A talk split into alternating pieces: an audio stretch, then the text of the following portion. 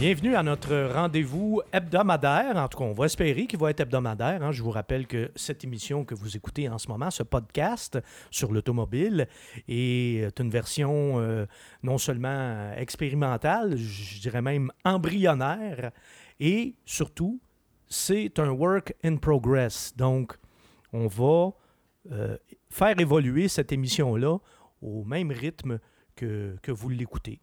Donc, d'une émission à l'autre, il y aura des ajustements, des modifications. Bref, on est en train de, de- de mettre ça au point. Et euh, si vous êtes déjà parmi nos auditeurs et nos auditrices, ben, vous êtes en quelque sorte euh, nos pilotes d'essai, ni plus ni moins. Très bien dit. Très, voilà, exact. Mais vous allez voir que on on- on n'a pas juste ou- ouvert, euh, on n'a pas juste branché deux micros puis euh, on dit euh, n'importe quoi de façon improvisée. On a quand même réfléchi à notre affaire un petit peu. Donc, vous allez voir qu'il y a déjà des chroniques cette semaine qui reviennent et qui vont revenir au cours des, semaines subséquentes également. Alors, ce soir, comme la semaine dernière, je suis en compagnie de Nicolas Mayou, qui est, je vous le rappelle, l'idéateur de, de ce podcast. Bonsoir, Nicolas. Bonsoir Phil. Et merci encore une fois d'avoir eu euh, ce flash. Et merci aussi, il faut bien le dire, merci de fournir l'équipement qui nous permet, qui nous permet d'enregistrer ça. C'est bien avoir des idées et c'est bien avoir les outils pour les réaliser aussi. Ben, c'est ça. Alors, je vous le présente, Nicolas, mesdames et messieurs. D'abord, c'est mon cousin, disons-le. Et deuxièmement, ben, Nicolas, c'est euh, un maniaque d'auto. Donc, exactement le genre de personne à qui j'ai envie de m'adresser en faisant euh, ce podcast. Et non seulement Nicolas est un maniaque d'auto, mais c'est aussi euh, l'espèce de geek de mon entourage. Donc, à chaque fois que j'ai un problème électronique ou un problème informatique, qui que j'appelle Nicolas, bien sûr. Et voilà. Et voilà. Et comme Nicolas est justement un geek, ben, c'est lui qui a eu l'idée de faire ces podcasts-là, puisque toi-même, Nicolas, tu en fais des podcasts sur l'aviation. Oui, c'est exact. J'ai démarré un podcast sur l'aviation étant un pilote euh, privé. J'ai décidé de euh, partir un podcast sur euh, le sujet parce que je pense, ou je trouve en fait qu'il n'y a absolument aucun podcast francophone sur le sujet. Des podcasts sur l'aviation, il y en a plein du côté anglophone. Du côté américain, il y, en a, il y en a un troc, comme on dit. Euh, du côté francophone, il n'y a rien. Puis sur l'automobile, ben, il n'y en a pas beaucoup. Alors, nous, on va essayer d'en faire un, puis on va essayer de faire euh, le meilleur possible. Et voilà. Voilà. Et puis aujourd'hui, mesdames et messieurs, on a même un public en studio. Alors, public, applaudissements. Vous voyez, on a une foule en délire. Ah, c'est fantastique. Merci, François, d'être là et de nous supporter euh, moralement.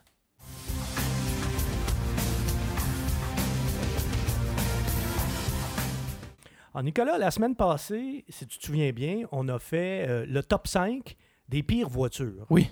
Hein, parce que c'est quelque chose euh, dont on parle pas souvent. Au Québec, on a une presse automobile qui est plutôt frileuse, je dirais même complaisante. Et euh, c'est rare qu'on qu'on graffigne. On est, on est bien, bien bon pour encenser des, des modèles et des constructeurs, mais c'est rare qu'on qu'on ose dire haut et fort, ça, touchez pas à ça, c'est pas bon. Il y en a quelques-uns qui le font, mais il n'y en a pas beaucoup. Et surtout, même, je dirais, il n'y en a pas assez. Il faudrait qu'il y en ait plus. Ben, voilà. Ceci étant dit, cette semaine, plutôt que de vous faire un top 5 ou un top 10 ou un, top ou un flop, peu importe, je vous propose un exercice auquel je me suis déjà prêté lorsque j'étais titulaire de la chronique automobile au devoir. J'avais fait un article il y a 7-8 ans à peu près, je me souviens pas quelle année exactement, là, et j'avais appelé ça Si j'avais un char. Autrement dit, nous, les chroniqueurs automobiles, une des questions qu'on se fait poser le plus souvent, c'est Toi, si tu avais à t'acheter une auto, t'achèterais quoi? Alors, je me suis prêté, je m'étais prêté à l'exercice il y a quelques années.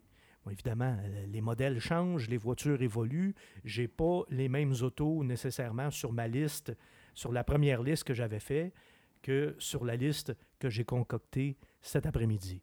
Alors, si j'avais une auto à m'acheter présentement, une auto neuve, voici de quoi serait constituée ma courte liste de magasinage. Parce que si je devais acheter, puis là j'insiste sur le mot acheter, parce que si on loue, là c'est autre chose. Il y a cinq voitures que moi, là, je serais prêt à acheter demain matin si je devais m'acheter une voiture neuve. Là, évidemment, vous allez trouver que mes choix sont peut-être un peu timides, mais il ne faut pas oublier que c'est des choix que j'ai faits en fonction de mes revenus actuels. Donc, il n'y a pas d'auto de 50 ou 75 000 ou 100 000 là-dedans. J'ai juste pas les moyens. Voilà. Mais aujourd'hui, qu'est-ce que j'achèterais si j'étais capable euh, de mettre entre 20 et 30 000 sur une voiture? Ben, J'en ai ciblé 5. Et ça, je le répète, c'est pour des achats. Et un de mes critères fondamentaux dans le cas d'un achat, c'est la fiabilité. Donc, vous allez peut-être trouver que dans mon top 5, il y a des autos un peu plates, mais un, elles sont fiables. Et deux, si elles vous apparaissent un peu plates, n'oublions pas non plus que votre animateur ici présent a maintenant 51 ans, bientôt 52. Ça change des choses dans une vie.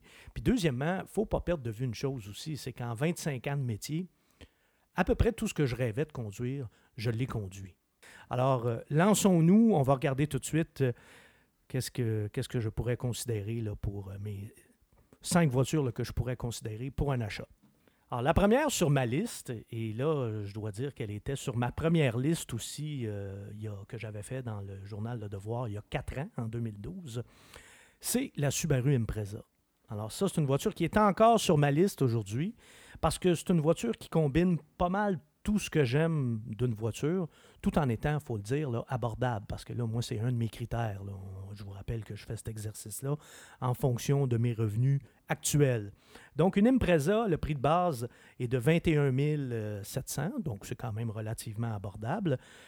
Pour ma part, avec ce que je veux dans une voiture, je prendrais probablement le bloc d'options, le, groupe sport, ce qui ferait que je me retrouverais avec une voiture de 26 500 ce qui est relativement abordable. J'opterais pour, euh, pour une, euh, une hatchback parce que moi, les, les haillons arrière, j'aime ça. Je trouve ça pratique.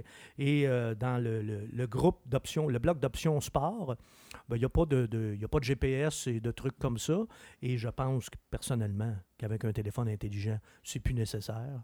Donc, moi, là, dans une Subaru Impreza Sport, côté équipement, j'ai tout ce que j'ai besoin, j'ai tout ce dont je ne veux plus me passer, c'est-à-dire un Bluetooth, des vitres électriques, des sièges chauffants.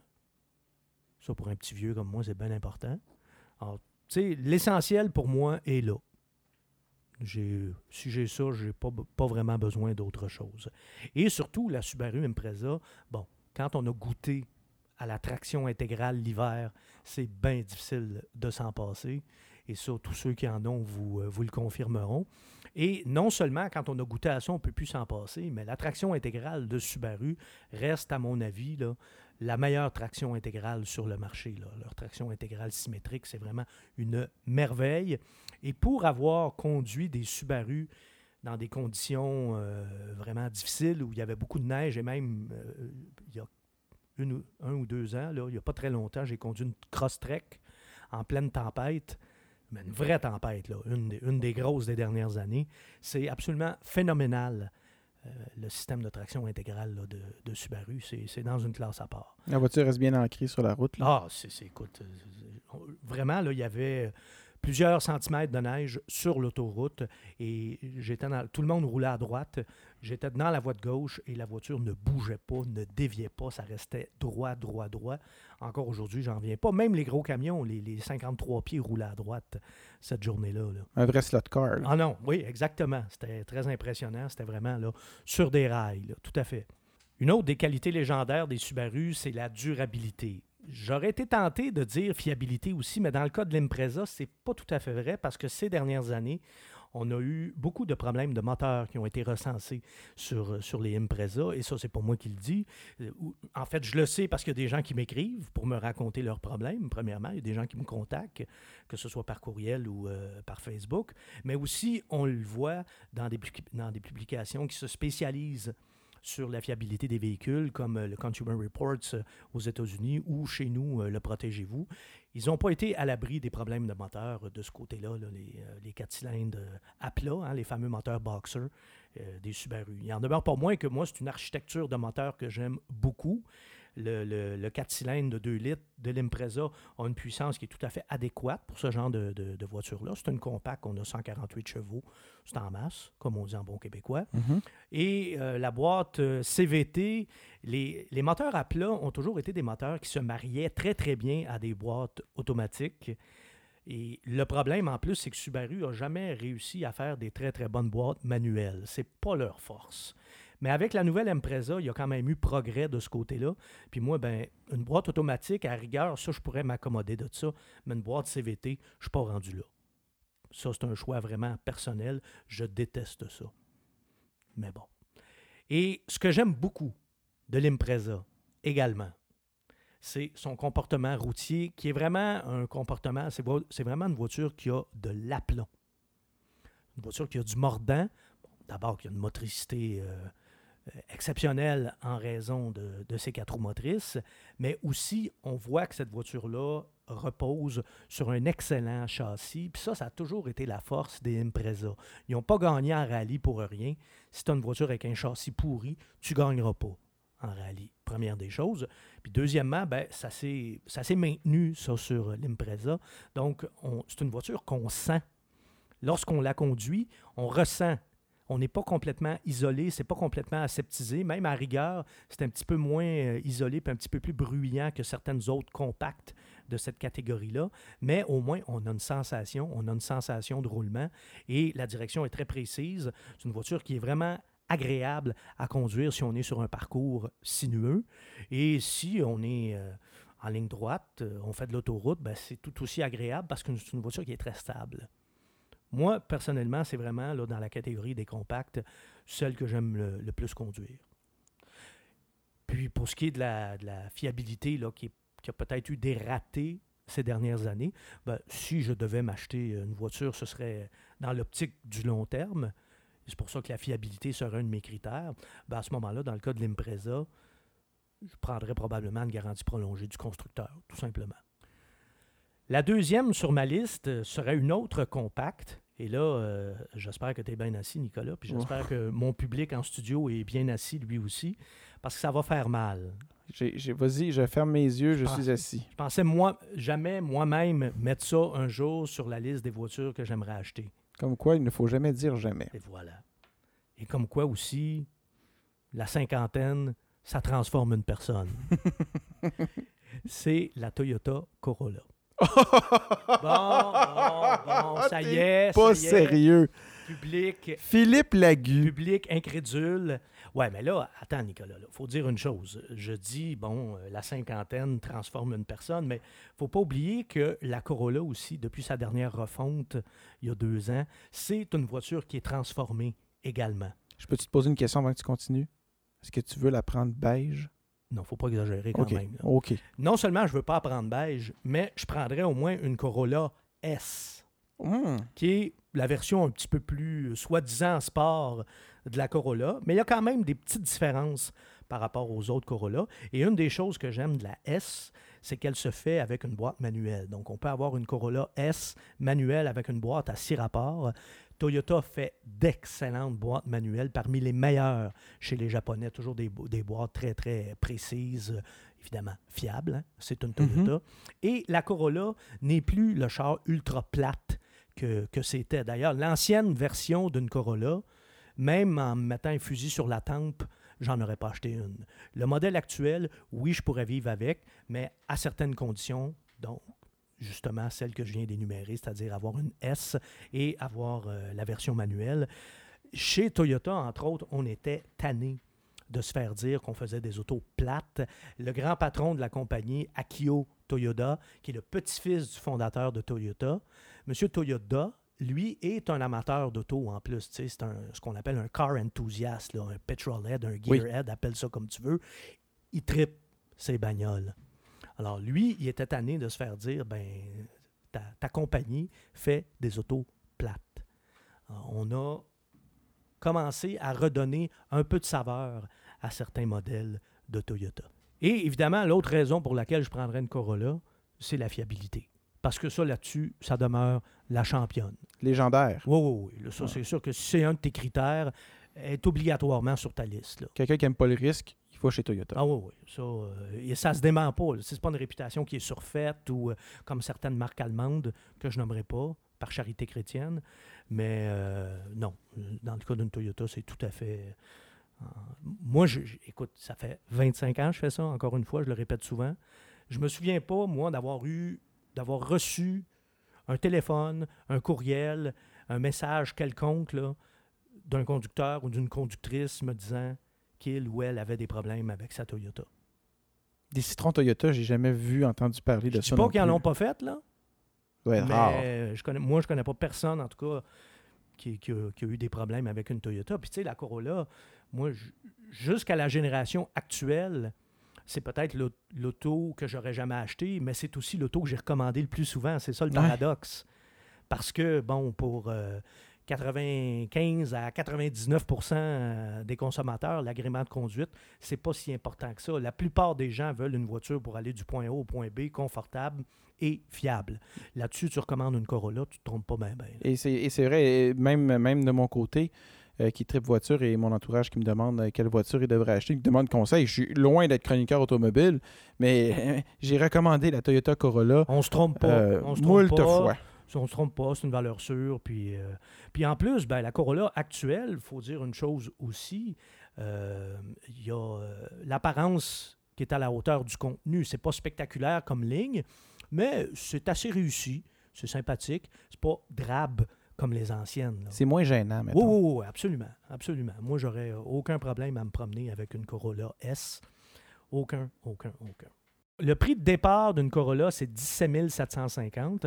Et pour une Corolla S avec une boîte manuelle à six rapports, on parle de 21 635 ce qui est quand même très abordable. Puis une Corolla S, ça vient quand même avec un niveau d'équipement tout à fait acceptable aussi, avec les petits, euh, les, petits items de confort dont je pourrais plus me passer.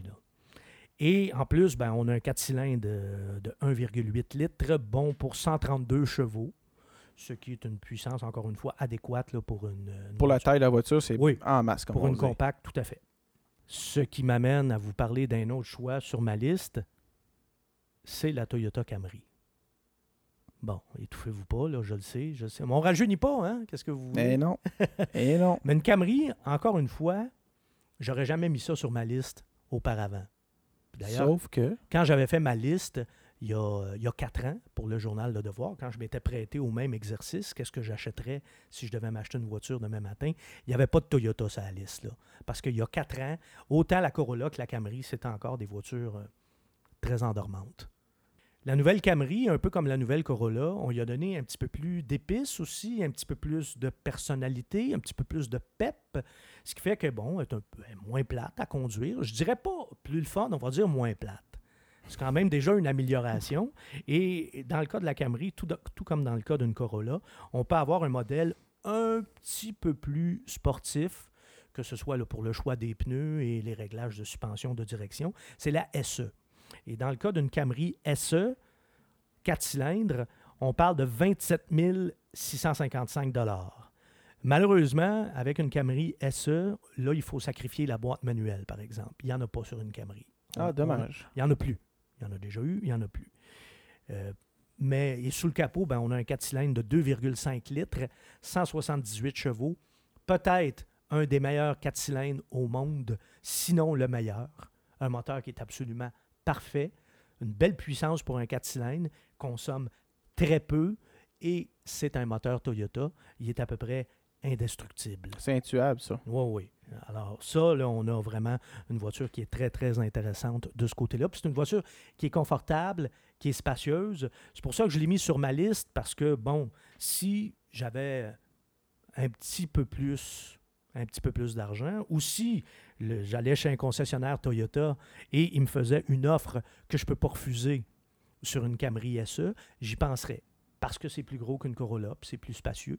Puis moi, ça, c'est- ce sont des critères qui sont, qui sont importants pour moi. J'aime ça le confort. Et plus je vieillis, plus j'aime ça, plus je suis sensible à ça.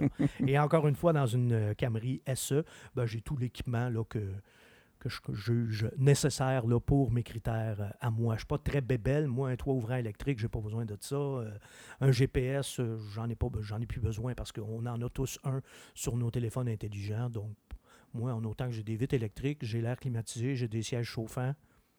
Le Bluetooth. Et le Bluetooth, oui. Ça, tu fais bien de l'ajouter parce que ça. c'est- Et c'est une des raisons pourquoi, personnellement, moi, j'ai acheté une, une Kia euh, il y a trois ans. Parce que pour le même prix, j'avais justement ces, ces petits agréments-là qu'aujourd'hui, je ne pourrais plus me passer. Voilà. C'est QFD. Et pour une Toyota Camry SE, ben, on parle d'un prix, je, je l'ai dit tantôt, de 27 655 Par contre, le prix de base d'une Camry, c'est de 26 610 Donc, euh, vous avez remarqué qu'un de mes critères, c'est évidemment d'être en dessous de la barre des, euh, des 30 000. Parce que si j'avais un budget un petit peu plus subséquent, si j'étais capable de monter jusqu'à 35 000, soyez sûr d'une chose, il y aurait une Subaru WRX sur ma liste. Je le répète. Ce qui m'amène à mon quatrième véhicule, qui serait sur ma liste de véhicules si j'étais en processus de magasinage, Mhm. ben, c'est une autre Subaru. Oh! Et là aussi, si j'allais chez un concessionnaire Subaru pour magasiner une Impreza et que, bon, le concessionnaire me faisait une offre que je ne peux pas refuser sur une Legacy, j'y penserais peut-être. La Legacy est plus grosse, plus spacieuse, plus confortable. Là, on parle d'une berline intermédiaire. Là, on est dans le format justement d'une Camry ou d'une Accord. Et euh, la Legacy, bon, le prix, de, le prix de départ est de 25 205 C'est raisonnable. Pour ce que je veux absolument là, comme équipement dans une voiture, là, il faut ajouter le groupe tourisme qui fait quand même grimper le prix à 28 205. Mais bon, là, ce que je vous dis là, c'est des prix négociables aussi. Il ne faut pas perdre ça de vue. Là. Et ce que j'aime de la Legacy, c'est qu'elle, contrairement à la Camry, on peut l'avoir avec une boîte manuelle. Boîte Oh. manuelle à 6 rapports. Et le 4 cylindres, bon, l'Impreza a un 4 cylindres de 2 litres, 148 chevaux. La Legacy a un 4 cylindres un petit peu plus gros, 2,5 litres, comme la Camry, et euh, une puissance de 175 chevaux. Donc, euh, côté cylindrée et puissance, on est à peu près à niveau avec, euh, avec la Camry. Ce que j'aime de la Legacy aussi, c'est que c'est le 4 cylindres à plat, qui est une architecture de moteur que moi j'aime beaucoup, personnellement. Donc, ce serait une voiture que je pourrais considérer. Mais euh, entre une Impreza bien équipée puis une Subaru Legacy moins équipée, peut-être que j'irais pour l'Impreza quand même. Ce serait une décision pas facile à prendre parce que l'Impreza, il faut le dire, c'est un petit peu plus fun à conduire que la Legacy. Parce qu'à avoir les moyens, on aurait une voiture pour euh, chaque jour de la semaine, dépendamment comment on file cette journée-là. Oui, ça, c'est dans un monde idéal. Et cinquième choix sur ma liste de magasinage, et non la moindre, on reste dans les berlines intermédiaires. Et là, vous aurez remarqué qu'il n'y a pas un seul VUS sur ma liste. Je suis pas très VUS. Moi, je suis vraiment un gars qui aime les automobiles. Et même si euh, la berline est un type d'automobile de moins en moins populaire, c'est peut-être mon côté vintage, mais moi, je reste fidèle à la berline. Et une qui serait sur ma liste, euh, sans aucun doute, c'est la Honda Accord. Et j'aime beaucoup les coupés, mais la Honda Accord coupée est plus chère que la berline. Donc, moi, payer plus cher pour avoir deux portes de moins, c'est bien simple, ça me rentre juste pas dans la tête. Et la Honda Accord, ben, on parle d'un- prix de départ de 24, 24 350, ce qui en fait euh, une des moins chères Oui. dans, dans les japonaises euh, de cette, caté- de- de cette catégorie. Je suis surpris même. La version Sport, euh, on est quand même moins cher qu'une Camry SE. La Honda Accord Sport, on parle de 26 890. Et ce que j'aime de la Honda Accord, c'est que contrairement à la Camry, on peut aussi avoir une boîte manuelle. Boîte manuelle à 6 rapports. Et les boîtes manuelles de Honda sont probablement euh, les meilleures côté japonais.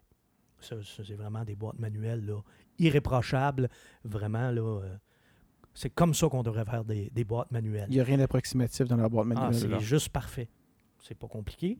Euh, dans le cas de l'accord, on a quand même une puissance appréciable aussi pour la, la version sport. On a même quelques chevaux de plus. On a un 4 cylindres de 2,4 litres, mais qui est bon pour 189 chevaux. Hein. C'est pas dédaignable là, pour un 4 cylindres. Et euh, ben, c'est une Honda. Alors, en fiabilité, une Honda Accord, on est pratiquement à niveau avec, euh, avec Toyota. Là. Oui, puis côté motorisation aussi, Honda, c'est Oui. intuable. Et vous aurez remarqué qu'il n'y a pas de- il y a pas d'Honda Civic dans ma liste, mais j'ai conduit récemment la nouvelle Civic Et euh, il suffirait de pas grand-chose pour qu'elle y soit. Il n'y a, vraiment rien de reprochable à, à cette voiture-là. Mon seul problème avec la Civic, en fait, j'en ai deux. Le, le premier, c'est que tout le monde en a. Et le deuxième, c'est qu'ils l'ont tellement grossi, la nouvelle, Ouais. que rendu là, ben, j'aime autant avoir une accord. C'est vrai que elle a pris du poids avec les années, la Civic. Là. Elle a pris de l'expansion, disons. Elle, a- elle a perdu son petit côté euh, son petit côté Econobox, cheap, le fun à conduire des années 90, mettons. Mais par contre, on a regagné euh, côté confort Oui, et ça, je peux te le dire. C'est vraiment Oui, je sais. je- la meilleure Civic là, qui n'a pas, été, euh, qui a pas été faite depuis longtemps. Ça, c'est donc la liste, là, les cinq voitures qui seraient sur ma liste de magasinage demain matin si je devais m'acheter une voiture. Et, Et- je, et je le répète, dans le cas d'un achat, la fiabilité, c'est un des critères de base. Parce que si demain matin, je m'achetais une voiture, ce ne serait pas pour la garder 3-4 ans. Là. Ce serait dans l'optique que je, je l'use à la corde ou je la garde au moins là, 8 à 10 ans. Et maintenant, du côté location. Bon, si je décidais justement que, bon, ben, j'ai peut-être pas nécessairement le goût de la garder euh, si longtemps. Puis en location, ben, ce qui est toujours alléchant aussi, c'est qu'on a des, des mensualités des fois euh, euh, pas mal basses. C'est- on peut se payer quelque chose qu'on n'aurait peut-être pas les moyens à l'achat. Enfin bref, il y a plusieurs bonnes raisons de louer, là, la variété. Puis louer ou acheter, hein, c'est un petit peu comme être... être locataire ou être propriétaire dans le cas de l'immobilier, il y a des bons côtés, il y en a des moins bons. Mais si je devais aller en location, ben là, évidemment, on élargit le choix. Là, ça me prendrait un petit peu plus de temps à magasiner parce qu'en plus des cinq qui pourraient m'intéresser à l'achat, ben là, il y en a peut-être que j'ajouterais, pas peut-être, sans doute que j'ajouterais sur ma liste et euh, que je me dirais, ben, même si ce n'est pas des championnes de fiabilité, dans trois ans ou dans quatre ans, je l'aurais pu. Puis tout le temps où je vais l'avoir, elle va être sous garantie. C'est un moindre mal. Comme on dit en latin, peace of mind. Exactement. Exactement. La paix de l'esprit. On ne se casse pas la tête. Et sur cette liste, là, je vais frapper encore très fort. J'espère que tu es bien assis. J'espère que mon public en studio est bien assis. Je suis assis. Mon public est composé d'une seule personne, je vous le rappelle. Alors, euh, première sur ma liste, il y aurait une Buick. Oh! Oh! Et c'est la Verano, la petite Verano, qui est une Chevrolet Cruze, euh, disons, euh, embourgeoisée.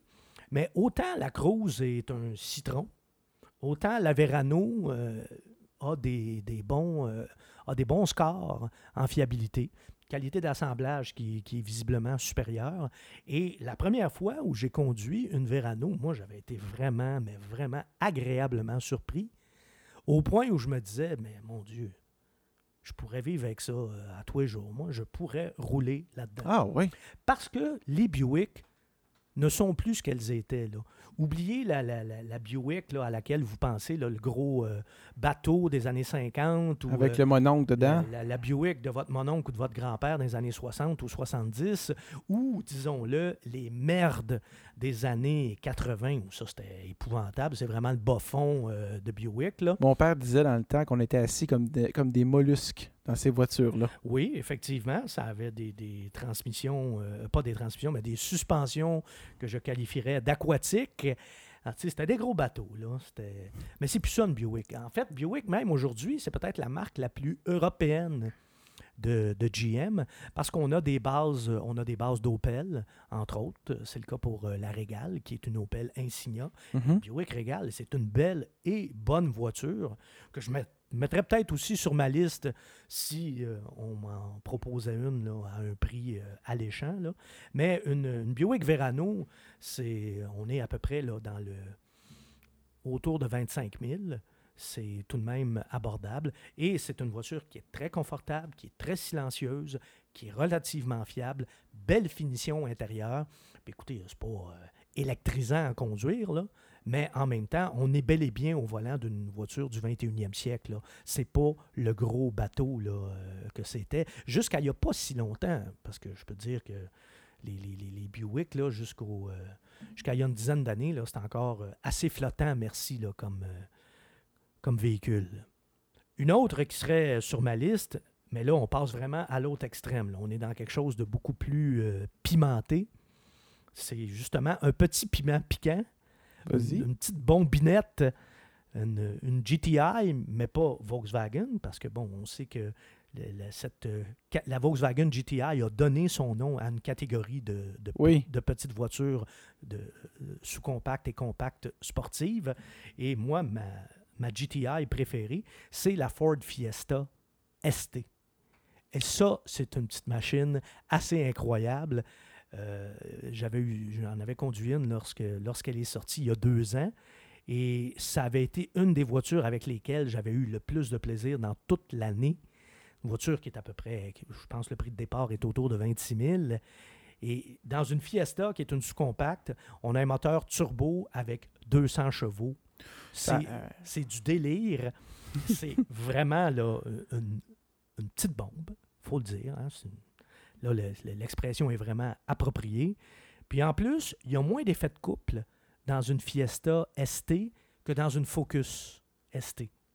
Oh, euh, lorsqu'on écrase un petit peu, là, Le volant reste bien droit, là. ben, je dirais pas qu'il reste bien droit, mais on met moins d'efforts à la garder droite, OK. mettons, là. Oui, c'est mieux maîtrisé.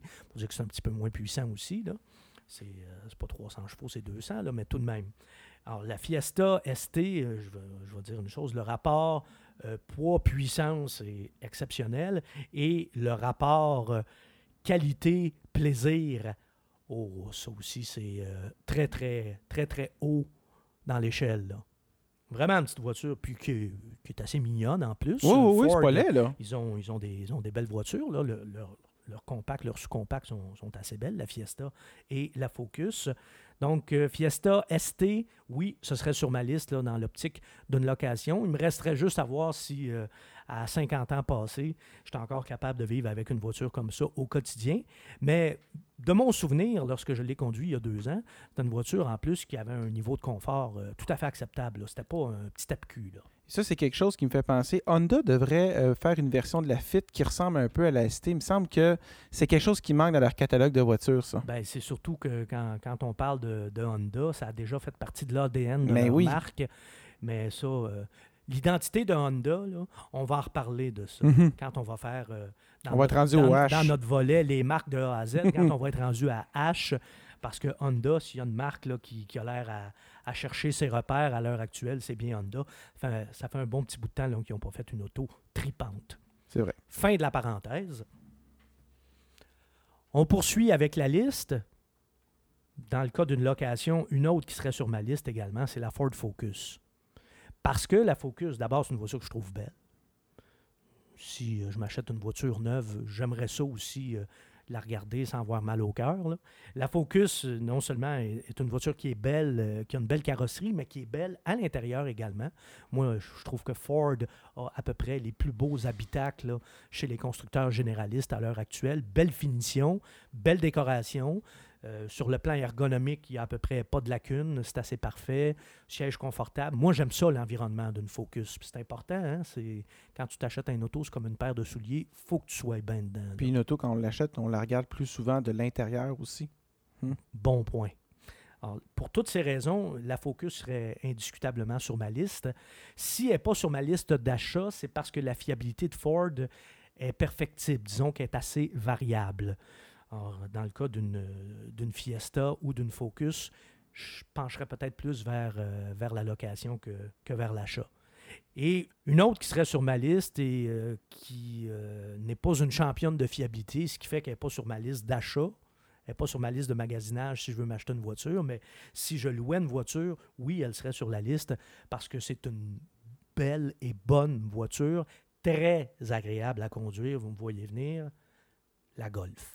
J'allais Ah dire Volkswagen. Oui, oui, oui. Là, là, la Golf. Puis la Golf, pour moi, c'est- la, la dernière vraie Volkswagen. Ils sont encore faites en Allemagne, pas faite aux États-Unis, pas faite au Mexique. Euh, on le voit, il y a une qualité euh, de finition qui est nettement supérieure à celle des Jetta, par exemple, où euh, les modèles de base, c'est assez épouvantable, c'est plein de plastique. Puis, tandis que la Golf, j'ai encore l'impression d'être assis dans une voiture 100% allemande.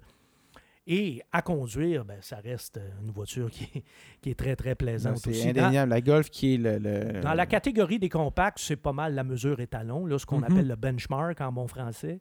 Et dans la catégorie des compacts aussi, c'est pas mal la plus agréable à conduire avec la, la Subaru Impreza. Mais je peux dire que la Focus est pas loin derrière. Une Focus, là, c'est vraiment un excellent châssis et c'est une conduite qui est très européenne. Si tu aimes conduire, faut que tu mettes la Focus sur ta liste également. Mais la Golf, oui, vraiment, là, bonne voiture, mais bonne voiture pour laquelle moi j'opterais à une seule condition, en location. Compréhensible. Et vous comprendrez tous pourquoi. Et finalement, une autre que je mettrais euh, sur la liste, c'est une Kia. Ah! La Kia Optima, qui est plus ou moins le clone de la Hyundai Sonata, mais c'est une Sonata en plus belle puis en moins plate. Alors, s- il y a vraiment une différence entre les deux, même si c'est le même châssis, la même mécanique. Quand on conduit une Optima, c'est une conduite qui est un petit peu plus affirmée, moins molle qu'une euh, Sonata, parce qu'une Sonata, moi, je mets vraiment ça là, dans la liste là, à l'heure actuelle des autos les plus ennuyantes sur le marché. Là. Ça, c'est vraiment plate. Là. Avant, là, c'était pas mal euh, la Camry là, qui était la, la référence de ce côté-là. Oui, je me souviens. Ouais, Aujourd'hui, dans les berlines intermédiaires, c'est pas mal la Sonata. C'est assez ennuyant, merci. Et la location, mot, pour quelle raison en location? Ben, D'abord, l'Optima, euh, c'est une voiture qui est. euh, Bon, c'est une, une berline intermédiaire, donc c'est plus gros qu'une Golf, plus gros qu'une Focus, plus gros qu'une Verano. Donc là, on est vraiment dans le format Camry, Accord. Et je trouve vraiment que c'est une belle voiture.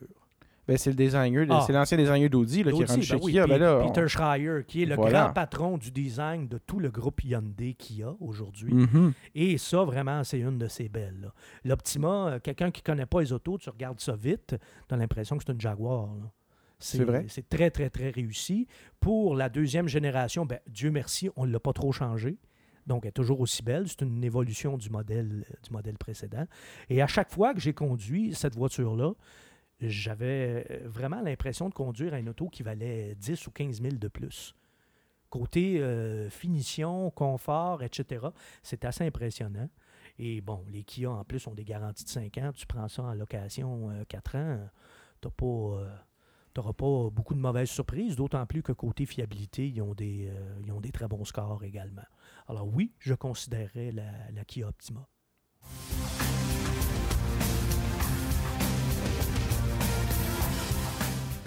On est maintenant rendu au segment euh, les marques de A à Z.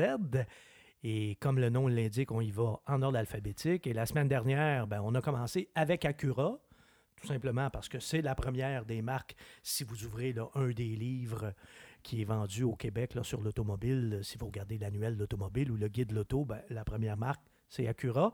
Et la marque qui suit, et c'est d'elle dont on parle cette semaine, c'est une de mes préférées. Là, je me fais plaisir. Alfa Romeo. Oui, monsieur. Une marque mythique, je pense que le mot n'est pas trop fort, qui ont fait des voitures euh, mythiques, une des grandes marques italiennes. Donc, Alfa Romeo, marque milanaise, qui voit le jour le 24 juin 1910 et qui, au, début, s'appelle d'ailleurs seulement Alfa. Pourquoi Alfa C'est un acronyme, un peu comme Fiat. Et dans le cas d'Alfa, ça c'est Anonima Lombarda Fabrica Automobili.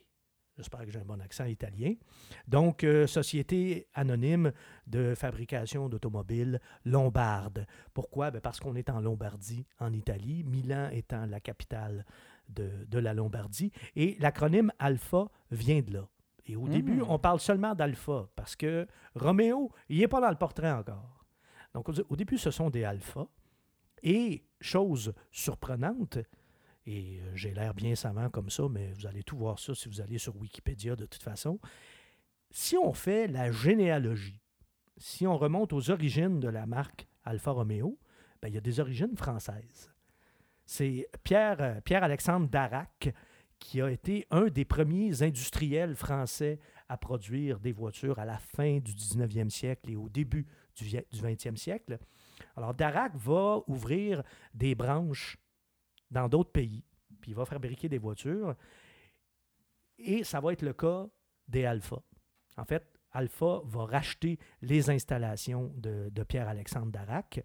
Et Darac, lui, juste pour l'anecdote, va abandonner l'aventure automobile en 1912 pour se consacrer à l'hôtel Negresco Oh, Et ça, à Nice. Et voilà, si vous connaissez la Côte d'Azur un petit peu, ça, c'est un des hôtels mythiques de Nice. Un hôtel art déco, un petit peu, un petit peu rococo, mais bon, euh, qui a, au moins qui a du cachet, et qui, à l'époque, était un des plus beaux, sinon le plus bel hôtel de Nice. Alors, cet hôtel appartient, euh, ou appartenait à tout le moins, à la famille Darac.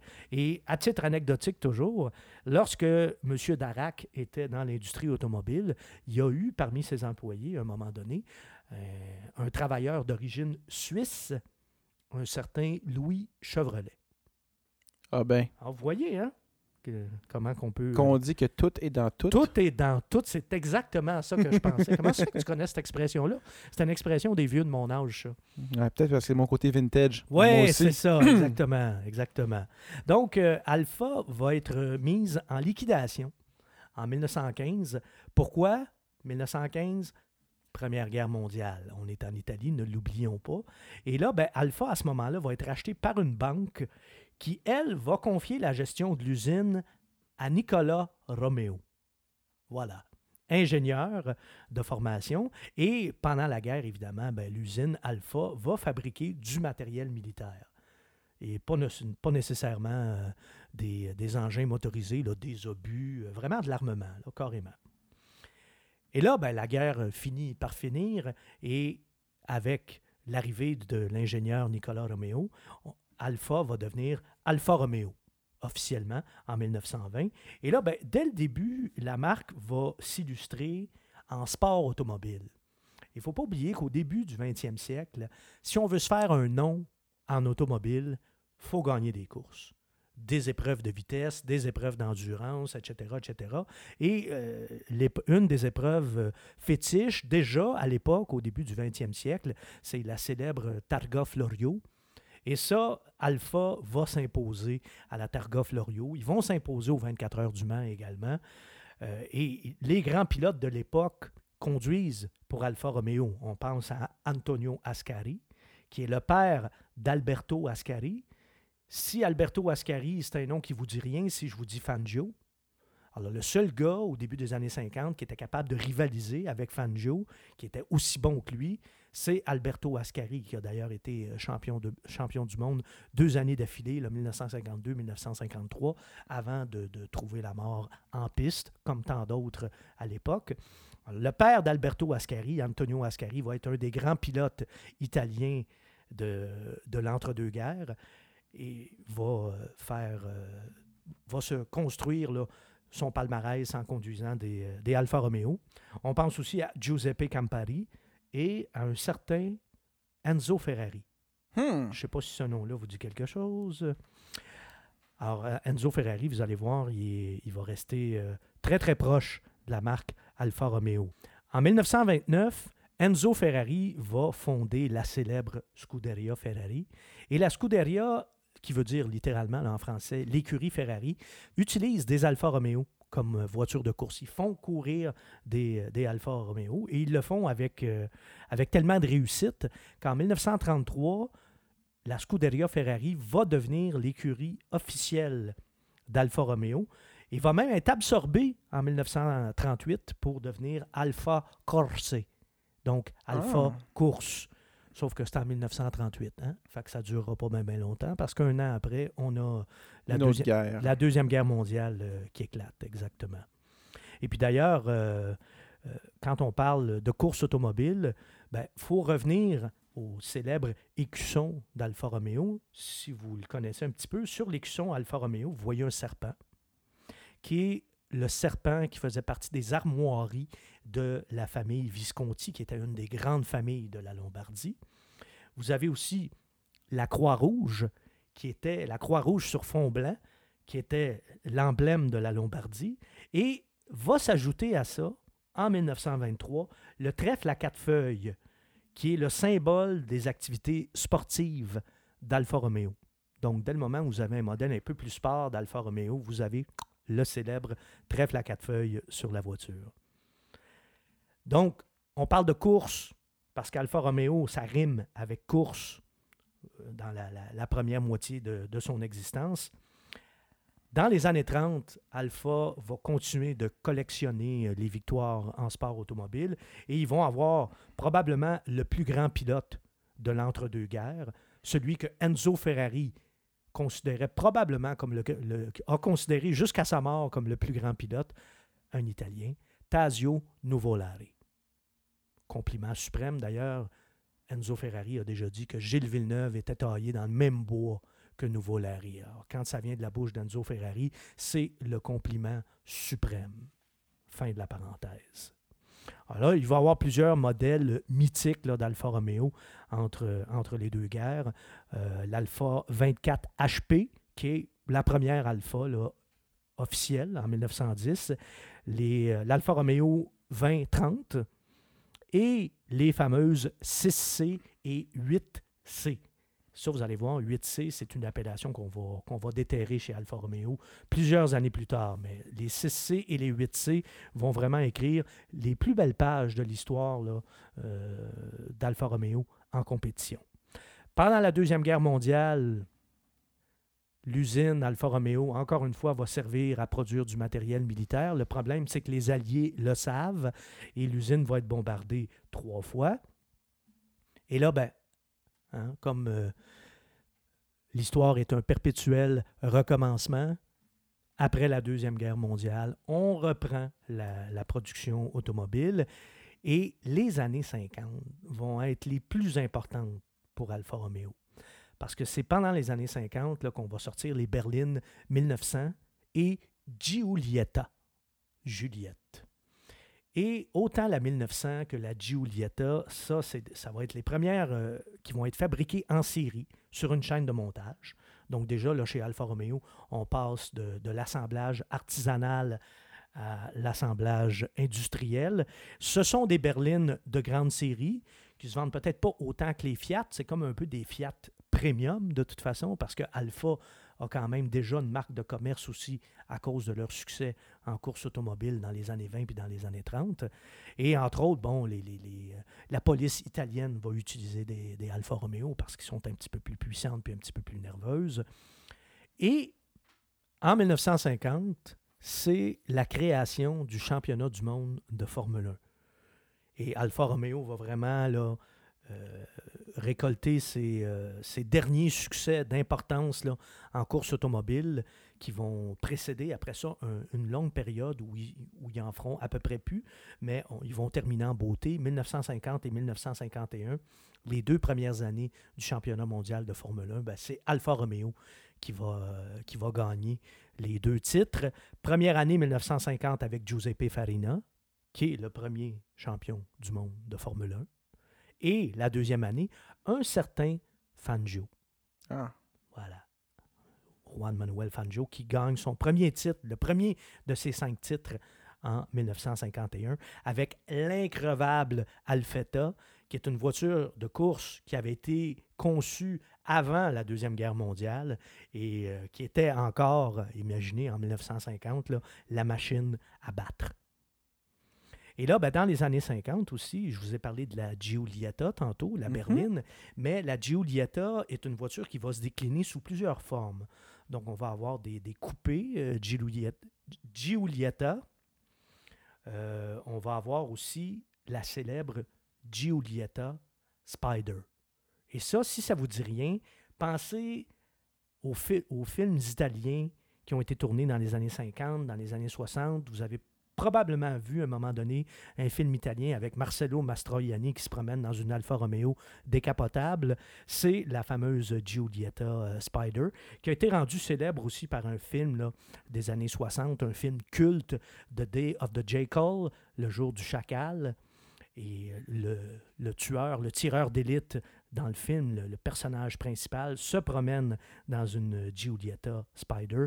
Et moi, à mon humble avis, ou en tout cas dans ma liste personnelle, la Giulietta Spider, c'est indiscutablement une des plus belles décapotables de tous les temps. Et ne la confondez pas avec la Spider des années 60. Ça, c'est la- c'est l'Alfa Romeo Spider qu'on connaît tous. Euh, C'est celle qui a été rendue célèbre, elle aussi, par un film, le lauréat, The Graduate, avec Dustin Hoffman. Et beaucoup de gens se rappellent du film. En fait, il y a deux raisons pour, la, pour laquelle on se rappelle de, Graduate. C'est l'Alfa Romeo décapotable du personnage principal de Dustin Hoffman. Et l'autre, c'est Anne Bancroft, bien sûr. Parce que, bon, c'est ça. euh, C'était peut-être la première cougar avant l'invention de l'expression cougar. Et là, je parle pas des voitures, vous l'aurez compris. Ceux qui ont vu le film, vous savez de quoi je parle. Donc, le- les années 60 vont être les années, elles, de la Spider, la petite euh, Spider, qui là ne s'appelle plus Giulietta. C'est important de le préciser. Parce que dans les années 60, c'est la Giulia qui va remplacer la Giulietta. Autrement dit, c'est Julie qui va remplacer Juliette. Si on traduit, c'est littéralement ça. Donc la Giulia, elle, va être produite de 1962 à 1977. Ce sont aussi là, les années 60, les années de la collaboration avec les plus grands carrossiers italiens, Zagato, Pininfarina, Bertone. Là, vraiment, il y a eu des chefs-d'œuvre qui ont été produits dans ces années-là.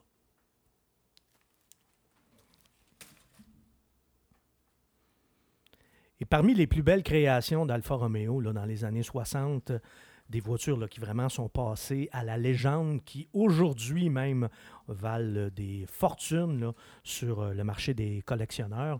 On pense à la TZ et il y a eu la TZ2. Donc la TZ et la, TZ, la TZ2 ont été euh, dessinés par Zagato et c'est pour ça que ça s'appelle la TZ, qui voulait dire tubolare Zagato, parce qu'on avait un châssis tubulaire. C'était des voitures qui étaient conçues d'abord et avant tout pour euh, la course automobile, mais dans ces années-là, quand on faisait une auto de course, c'était aussi important qu'elle soit belle, qu'elle soit bonne.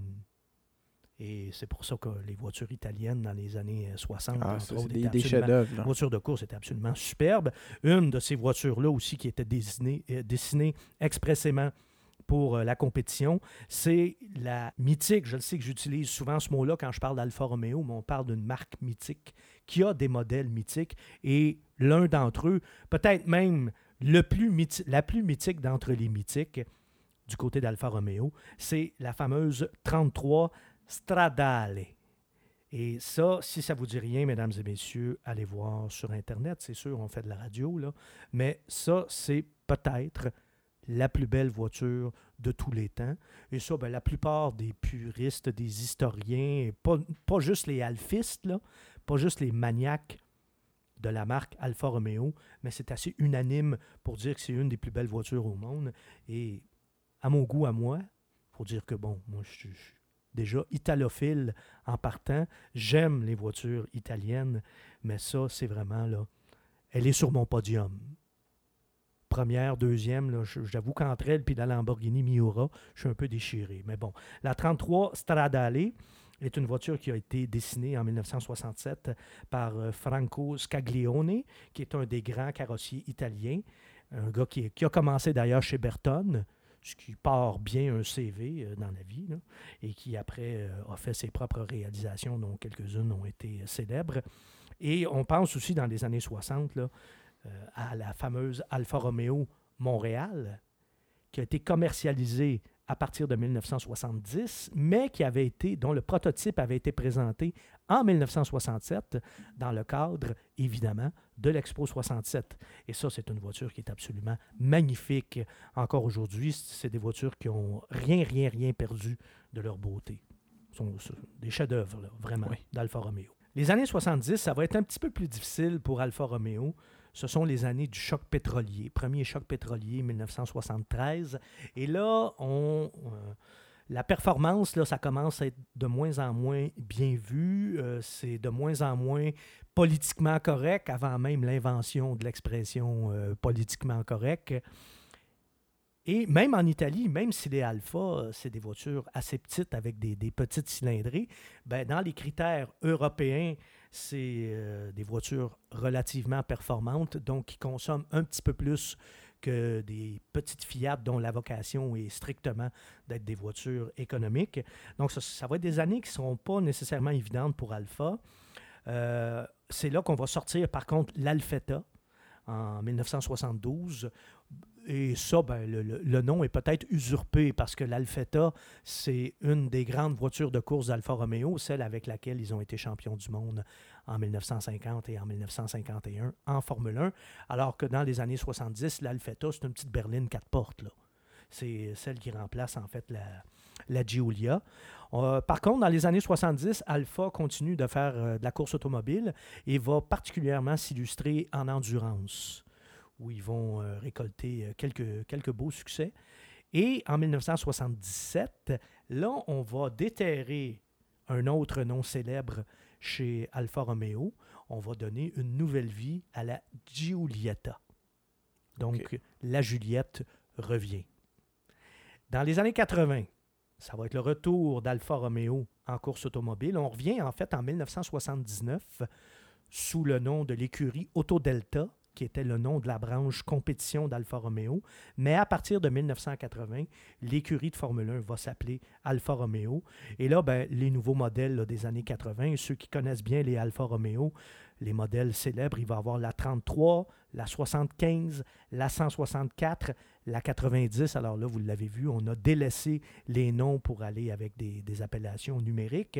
Mais euh, la 75, pour les puristes, pour les mordus de la marque Alfa Romeo, la 75, c'est la dernière vraie Alfa Romeo. Pourquoi? Parce que c'est une propulsion. Oh! Et si la 75, ça vous dit rien, je vais peut-être en éclairer quelques-uns d'entre vous en vous disant que en Amérique du Nord, elle était commercialisée sous le nom de Milano. Alors ça, c'est une des dernières euh, Alfa Romeo qui a, été, euh, qui a été vendue ici en Amérique du Nord. Et puis en 1986, c'est important de le préciser, Alfa Romeo va être acheté par Fiat. Donc, euh, Alfa qui, avant ça, appartenait au gouvernement italien, et là, va être incorporé à l'empire Fiat. Donc là, il va avoir des, des collaborations, beaucoup d'échanges avec euh. On va faire des plateformes communes, on va utiliser les mêmes moteurs et, euh, et tout ça. Dans les années 90, bon, la 155 va remplacer la 75, donc celle qu'on connaissait ici sous le nom de Milano. Et après ça, Alpha va aussi sortir la 156, qui est une superbe berline, une des plus belles voitures à quatre portes qu'Alfa Romeo euh, a faites. Et pour certains, d'ailleurs, ça va être la résurrection d'Alfa Romeo avec la, la 156 qui va gagner euh, le prix de voiture de l'année en 1997. Et euh, les, chroniqueurs de l'époque s'entendent pour dire que c'était une voiture qui pouvait concurrencer sans complexe les, euh, les BMW et les Mercedes. Un cran plus bas, ben, on a la, la 164 qui va être produite, elle, de 1988 à 1997. Et bien sûr, les Alpha, GTV et Spider, parce que la Spider, celle qu'on a connue dans les années 60 avec le film The Graduate et qui a été produite euh, pendant de nombreuses années, ben, on, va, on va finalement la redessiner dans les années 90 et de façon très, très réussie. Encore une fois, un, un design signé euh, Burton et euh, c'est une voiture qui est absolument magnifique. Et ceci nous amène au 21e siècle. Le 21e siècle euh, va commencer euh, plutôt bien pour Alfa Romeo avec la 147 qui va être élue voiture de l'année 2001. La 159 va remplacer euh, la 156. Je le sais, c'est pas évident de se retrouver dans le, Ouais, avec Dans les les appellations chiffres, numériques. là. avec Alfa Romeo, ouais, c'est ça. Mais bon, euh, si, c'est toujours important en, me- en même temps d'être rigoureux puis de les mentionner parce que parmi ceux et celles qui nous écoutent, il y a peut-être des, des alfistes, des mordus de la marque Alfa Romeo. Donc, euh, hein, comme le disait si bien Pierre Bruno, rigueur, rigueur, rigueur. Et en 2007, il va y avoir une autre Alfa Romeo mythique qui va être conçue. C'est la 8C. Vous vous souvenez, dans les années 30, tantôt, je vous parlais de la 6C et de la 8C. On va ressortir l'appellation 8C. Là, on va l'appeler exactement la 8C Competizione. Et ça, c'est un bolide, vraiment un des rares euh, supercars d'Alfa Romeo, une voiture qui va être produite à un nombre très limité, à 500 exemplaires. Et sous le capot, on a un V8 de 4,7 litres, 450 chevaux. Ça, ça aide quand tu fais partie de la grande famille Fiat et que dans la même famille, il y a Ferrari et euh, Maserati. Voilà. Ceci, ceci explique cela. Puis là, ben, en 2010, la 149 va remplacer la 147. Pour l'occasion, d'ailleurs, on va ressortir pour la troisième fois le nom Giulietta, parce que là, vraiment, là, c'est un nom qui fait partie de l'ADN d'Alfa Romeo. Et là, ceci nous amène à 2013, où là, on va dévoiler, on va montrer pour la première fois la 4C. La 4C, ça, c'est une des deux Alfa Romeo qui est vendue ici en ce moment c'est la plus sportive des Alfa Romeo. C'est celle qui fait compétition au Lotus Elise et Porsche Cayman. Donc, on parle vraiment d'une sportive biplace, moteur central et dont l'objectif avoué est de faire la voiture ayant la meilleure tenue de route possible. On a fait une chasse impitoyable au kilo. 4 cylindres, 2,3 litres. Donc, on n'est pas allé sur la grosse puissance brute, mais on a une voiture qui pèse euh, à peu près rien. Carrosserie en fibre de carbone. Et surtout, c'est une Alfa Romeo. Elle se doit d'être belle. Et la ligne est absolument spectaculaire. C'est euh, vraiment à couper le souffle. C'est vrai que en, la regardant en ce moment, on, voit l'esprit un peu. Euh, petite voiture légère Lotus. Oui. Très, très bien. mais en même temps, on voit aussi le coup de crayon des designers italiens. Ah oui, oui, Parce oui. Parce que la 4C est belle comme se doit d'être une voiture euh, italienne. Elle est magnifique. Et surtout quand on sait que chez Alfa Romeo, euh, on a eu des, des, des, voitures absolument magnifiques qui ont été dessinées par les plus grands carrossiers italiens. La 4C n'avait pas le droit d'être, je dirais pas pas belle. Ordinaire. avait même pas le droit d'être ordinaire, exactement. Il fallait qu'elle soit à la fois belle et spectaculaire, et de ce côté-là, on peut dire mission accomplie. Ce qui nous amène à cette année, 2016, où la Giulia, un autre nom qu'on ressort, la Giulia remplace la 159. Tant mieux, quand ils ont des noms, c'est moins mêlant.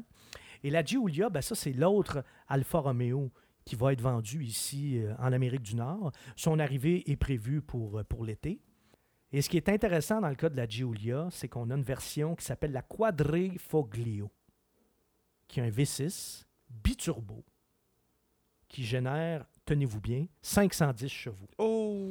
Et ce V6 biturbo de 2,9 litres a été dessiné avec l'aide de Ferrari. Donc là, vous avez une berline intermédiaire, quatre portes, qui a 510 chevaux. J'ai pas besoin de vous en dire. En bas de 3 litres de cylindrée, là. Vous avez déjà une bonne idée là, de la concurrence de cette voiture-là. On, attaque là, frontalement BMW avec la M5, Mercedes avec euh, ses versions AMG et euh, Audi avec ses versions RS. Là, là, vraiment, on a une berline avec, euh, avec des gros muscles et une berline qui, sur le plan du style, est, est assez bien réussie d'ailleurs. Ce qui nous amène au retour d'Alfa Romeo en Amérique du Nord. Parce qu'il ne faut pas l'oublier, Alfa Romeo, là, ça faisait une dizaine d'années qu'il n'était plus présent, qu'il s'était retiré du, euh, du marché euh, nord-américain. Et il faut le dire, hein, quand ils se sont retirés, il y a à peu près personne qui s'en est rendu compte. Parce que les Alfa Romeo, là, au milieu des années 90, ça se vendait au compte-goutte. C'était confidentiel, c'était quasiment pour les initiés, c'était quasiment secret. Et là, ben, aujourd'hui, euh, Sergio Marchione, le grand patron du groupe Fiat, Chrysler, il voit grand, lui, pour ses marques, M. Euh, Marchione. Et là, un de ses objectifs avec Alfa Romeo, il veut amener la production à à peu près 300 000 voitures. Juste pour vous situer, l'année passée, Alfa Romeo en a produit à peu près 60 000. Ouh. Ouais, c'est assez, c'est assez ambitieux. Puis M. Marchione, est, très, très bon là-dedans. Il est bon pour pitcher des chiffres de même, là, puis euh, mettre des objectifs euh, euh, totalement irréalistes, mais ça frappe.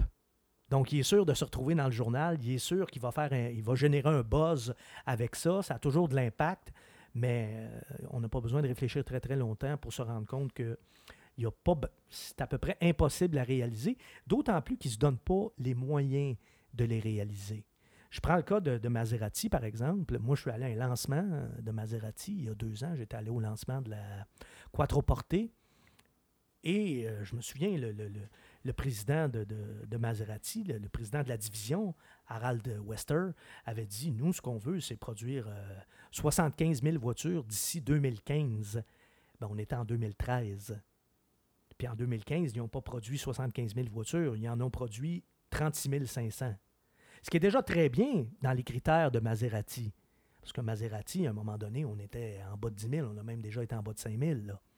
C'est bien d'être à 36 000, mais on est loin, loin, loin des objectifs ambitieux de M. Marchione et de son état-major. Puis dans le cas d'Alfa Romeo, ben, on se demande mais comment ils vont réussir ça? Il n'y a pas beaucoup de concessionnaires. Puis il n'y a, pas de buzz autour. Ben, c'est pas une voiture non plus qui, qui, qui est grand marché. C'est pas, pas monsieur tout le monde qui va s'acheter ça. C'est pas des voitures grand marché, mais si tu as un réseau de concessionnaires bien structuré, puis que ta voix l'auto, tu vois des publicités, tu vois des commerciaux, puis etc., etc. Au Québec, en tout cas... Euh... Ce n'est c'est pas une voiture qui est grand marché, mais cependant, il pourrait aller quand même facilement aller chercher des consommateurs chez les Allemands en ce moment. Oui, c'est ce qu'on veut. On veut gruger des parts de marché à Audi, BMW, Mercedes. C'est sûr que ça ne se fera pas en criant ciseaux parce que ces trois marques-là dominent, je dirais presque monopolisent le, le, segment des, euh, des berlines de luxe.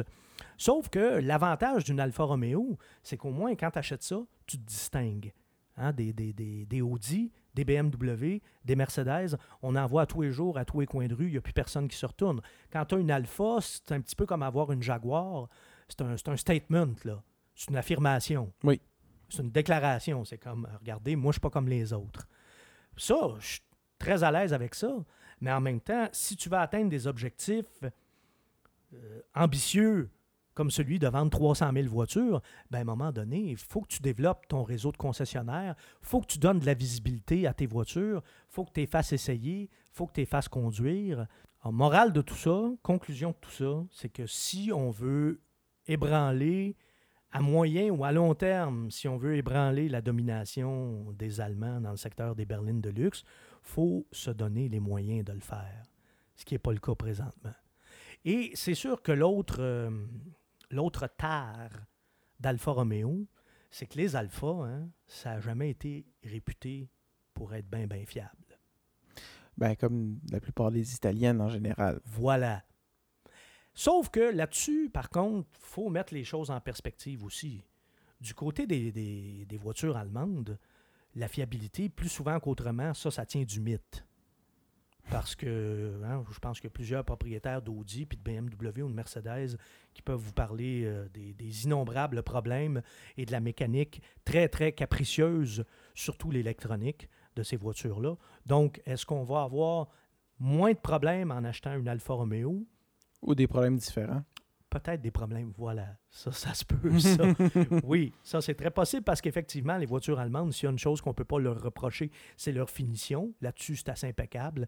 Tandis que du côté des Italiens, ça a souvent été, ça a longtemps été, disons, artisanal. Ça va être vraiment intéressant de voir au cours des prochaines années si Alfa Romeo va réussir son retour en Amérique du Nord. Ça, c'est vraiment quelque chose que je veux suivre avec beaucoup, beaucoup, beaucoup d'attention.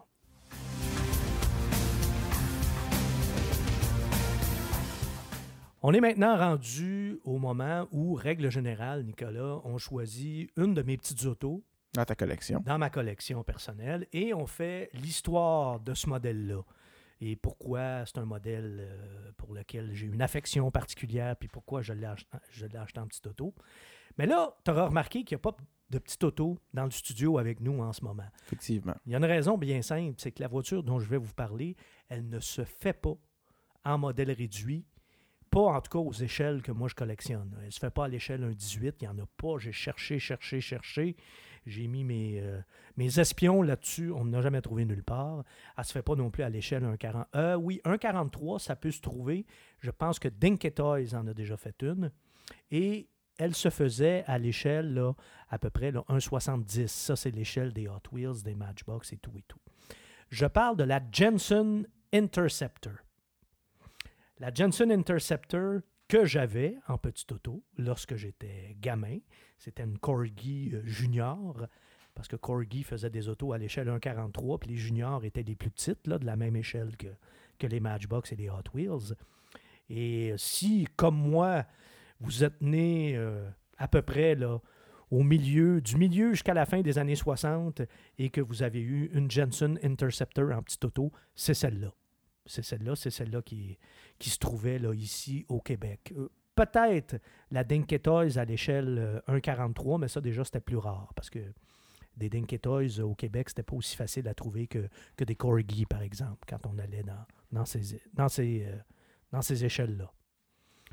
Ceci étant dit, on n'est pas là pour parler de modèle réduit, mais pour parler d'une voiture qui a vraiment marqué les esprits et qui a marqué le mien, parce que si je devais vous faire un top 5 de mes voitures préférées de tous les temps, il y a la Jensen Interceptor là-dedans. On prend note. La semaine dernière, on a parlé de la Lamborghini Miura. Ça, pour moi, ça reste ma première, ma préférée. C'est celle qui est sur la première marche du podium. Mais la Jensen est assurément sur la deuxième ou en tout cas la troisième, euh, la troisième marche, certain, certain. Pourquoi j'aime l'Interceptor euh, tant que ça? Parce que c'est une voiture qui mariait le meilleur, non pas des deux mondes, mais des trois mondes. Jensen, c'est une compagnie anglaise.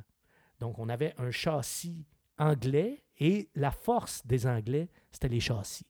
Hein, quand on pense aux voitures de sport des années 50, des années 60, les moteurs, c'était les Italiens. Les châssis, Lotus. C'était les voitures anglaises. Lotus, c'est un bon exemple. Jaguar aussi, ne l'oublions pas. Donc, euh, les châssis, les suspensions, ça là-dessus, là, les Anglais avaient un savoir-faire exceptionnel. Avec l'Interceptor, Jensen va utiliser une recette qui est assez simple, et c'est une recette qui va être reprise aussi par euh, des constructeurs de GT italiennes. On pense à Bizzarini, on pense à Iso, on pense à De Tomaso avec la Mangusta et ensuite avec la Pantera. C'est-à-dire qu'on prend un gros V8 américain, un gros V8 de muscle car. Ce sont des V8 de grande série. C'est de la mécanique relativement fiable, qui coûte pas cher coûte bien moins cher que de faire son propre moteur. Ou qu'un moteur Ferrari. Et exactement. Puis on habille ça d'une superbe carrosserie. Et voilà, pas plus compliqué que ça. Alors, De Tomaso l'a fait, Iso l'a fait. Jensen a dit ben, c'est parfait, on va faire la même chose. Et Jensen, en plus, ils, ont poussé le, le procédé jusqu'à aller chercher un carrossier italien en plus pour habiller le tout. Avec la Jensen Interceptor, on a un châssis anglais. On a un gros V8 de muscle car si je vous dis un 383 de Chrysler. Eh voilà, il y en a, il y en a déjà qui allument, là. Le fameux euh, V8 de 6,2 litres. À l'époque, on disait ça en pouces cubes, alors le V8 de 383 pouces cubes. Et la carrosserie était une carrosserie italienne. Au début, lorsqu'on a fait le prototype, on avait demandé à, à Touring, qui était une, compagnie, un carrossier italien, de faire la carrosserie de l'Interceptor. Finalement, on s'est plutôt tourné vers euh, Vignale, un autre carrossier italien. Et l'une des plus belles réalisations de Vignale à l'époque, c'était la Maserati 3500 GT qui est considérée encore aujourd'hui comme une des plus belles. C'est lui aussi qui a fait la Maserati Mexico. Et la Jensen Interceptor fait assurément partie des chefs-d'œuvre de Vignale. La signature visuelle de l'Interceptor, c'est probablement sa grande vitre arrière en, comme en, forme de bulle un peu. Et pour le reste, ben, on a une GT là, classique des années 60, c'est-à-dire un, arrière, une partie arrière assez courte, un long capot et bien sûr un gros moteur en avant. Donc là, on avait une voiture exceptionnelle. Jensen, ben, c'est une compagnie qui était basé à l'ouest de Birmingham, dans une petite ville qui s'appelle West Bromwich, compagnie qui a été formée par les frères Jensen, Alan et euh, Richard Jensen. Les premiers modèles vont apparaître dans les années 30, donc c'est une marque euh, qui, a un certain âge quand même. Puis à l'époque, surtout, les, les, frères Jensen se font connaître avec euh, des voitures. Ils prennent des châssis de d'autres marques déjà existantes, des châssis de la mécanique, puis ils font une carrosserie euh, qui leur est propre là-dessus. Et vers les années 50, on va vraiment, vraiment se tourner vers euh, les voitures sport. Et c'est avec les voitures sport que les frères Jensen vont se faire connaître. On va avoir dans les années 50 la première Interceptor. Parce que lorsqu'on va sortir l'Interceptor en 1966, c'est pas la première fois qu'on utilise ce nom-là chez Jensen. On l'a utilisé aussi entre 1950 et 1957. Ceci étant dit, si vous avez une Interceptor des, années 50, gardez-la parce qu'ils sont rares. Il y en a eu 88 de produite Oh! seulement. Et euh, on prenait une base de Austin avec le six cylindres, euh, le gros six cylindres de 4 litres des, des Austin. Mais il y a un pilote américain, très connu, les, mordus de sport automobile connaissent tous le, pilote américain Briggs Cunningham, qui euh, lui faisait courir des voitures américaines aux 24 heures du Mans dans les, années euh, 50. Il a même fait cou- courir des Cadillacs aux 24 heures du Mans, des Cadillacs modifiés. Et après ça, il a fait sa propre voiture, la Cunningham. Mais Briggs Cunningham, lui, va être le premier à greffer un, gros V8 Chrysler en 1953 sur la première, Interceptor. Donc, il va remplacer le, le six cylindres Austin par un gros bloc, un V8 de Chrysler dans les années 50. Alors, vous allez voir que cette idée-là va faire son chemin euh, auprès euh, des frères Jensen.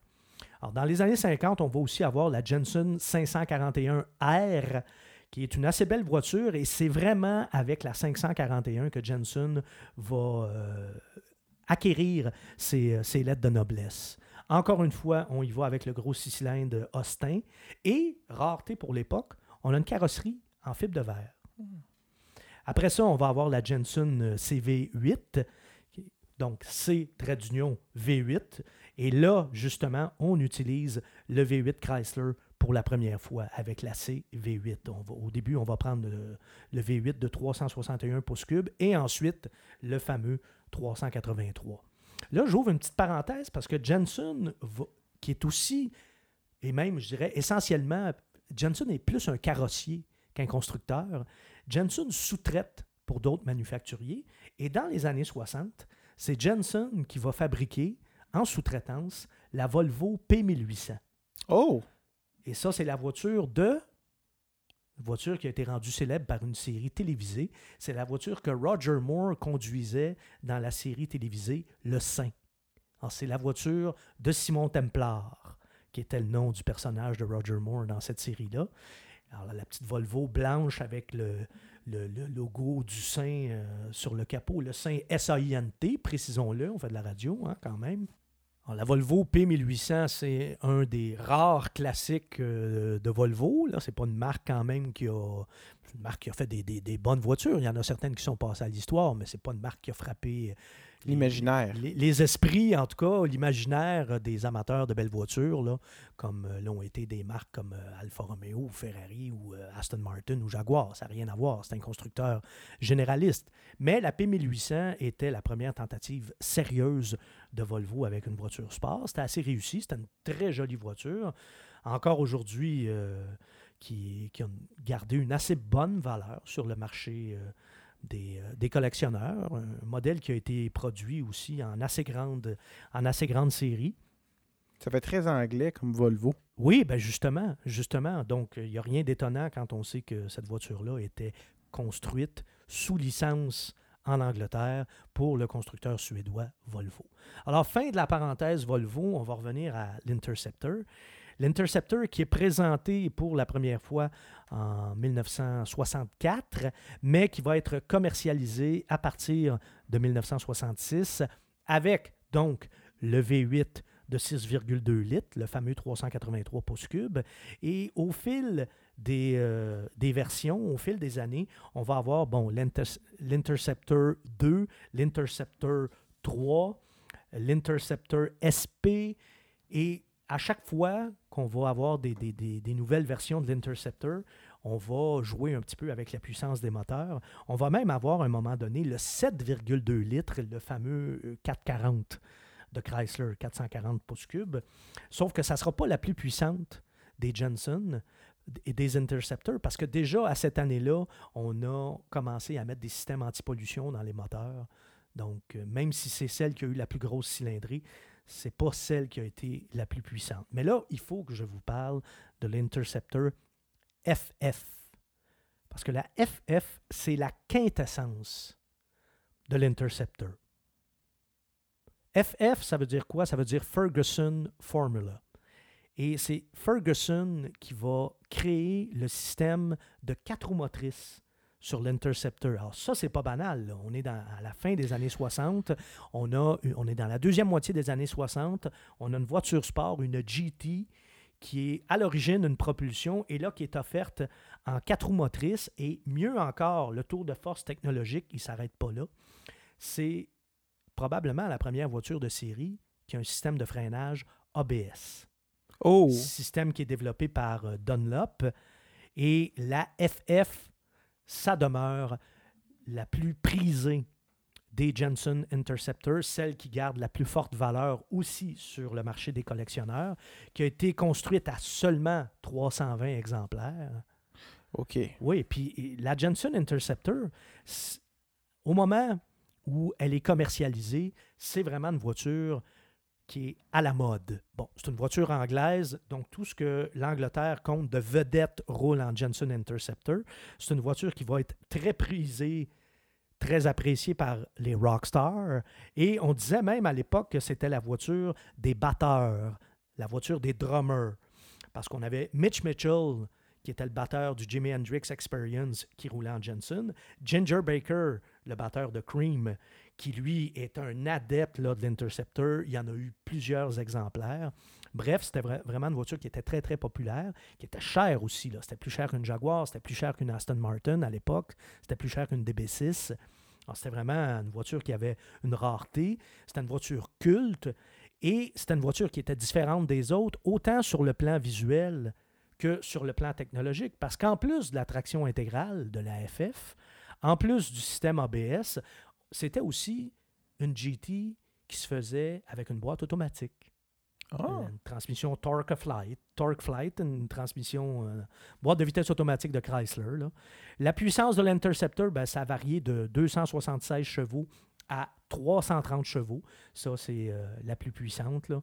Et on a eu, euh, comme je vous disais, euh, plusieurs versions, plusieurs déclinaisons au fil des années. La FF à quatre roues motrices, l'Interceptor 2, l'Interceptor 3, qui essentiellement gardait toujours la même carrosserie. Même la FF à quatre roues motrices, visuellement, il n'y a pas de différence avec une Interceptor régulière, sinon qu'elle est plus longue, parce qu'il a fallu allonger un petit peu l'empattement pour faire la place au système de, de rouage intégral.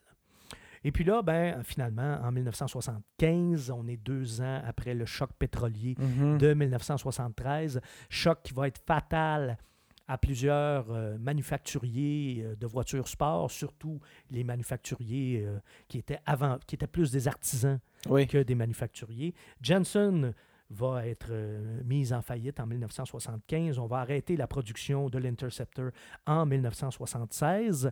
Il est important de préciser aussi que l'Interceptor, on la connaît surtout sous la forme d'un coupé, mais il y a eu aussi, euh, on la connaît, oui, sous, la forme d'un coupé, mais avec la longue euh, lunette arrière. Une carrosserie deux volumes, en fait. Mais on a eu aussi un coupé à trois volumes avec un coffre. Ça, d'ailleurs, c'était pas particulièrement réussi, mais bon, il y a l'effet rareté. Alors, si c'est ça qui est votre préoccupation première, si vous voyez passer une Interceptor coupée, vous pouvez mettre la main là-dessus. C'est rare, ça vaut cher. Et on a fait aussi une Jensen Interceptor Convertible, donc une décapotable. Assez réussie d'ailleurs. Oui. Très, J'aime bien celle-là. Très belle voiture. Oui, hein, je t'ai montré. Oui, oui, euh, un bel entre-deux entre je la. t'ai montré la- les photos tantôt. Oui. ouais. Et comme l'Interceptor est une voiture culte, ben, on a essayé au fil des années de redémarrer la production. On a arrêté en 1976, mais en 1984, on a fait euh, l'Interceptor S4. On a essayé de la refaire à nouveau, mais avec déjà les standards de l'époque. Mais en 10 ans, on en a produit seulement 14. Alors là, on parle vraiment d'une production qui, est, artisanale. Et après ça, il y a eu des tentatives à nouveau en 2001, en 2010. Et il est possible de trouver des artisans en Angleterre qui vont vous reconstruire une Jensen Interceptor de A à Z. Mais ça reste une voiture euh, importante dans l'industrie automobile anglaise. Ça reste une des GT les plus importantes, les plus marquantes de son époque. Parce que deuxième moitié des années 60, vous avez euh, une voiture avec euh, quatre roues motrices, une boîte automatique. Ben, les Et- avancées et technologiques. l'ABS. Oui, ben c'est ça. Et l'ABS, c'est quand même pas c'est quand même pas banal. Tout ça dans un package qui pourrait être, dis-moi si je me trompe, le ce qui pourrait se rapprocher le plus d'un muscle car pour les Anglais. En fait, c'est un muscle car raffiné. Oui, ok, qui, qui- un muscle car qui boit du thé. Exact. Ça, c'est très bien dit. Un muscle car, mais avec une carrosserie, bon, dessinée par un, par un Italien. Il y a une chose que vous savez quand vous vous asseyez dans une Interceptor, vous vous dites je suis- deux choses l'une. Je suis dans une italienne ou dans une anglaise. Il y a du cuir puis il y a du bois. Et c'est absolument magnifique. Là.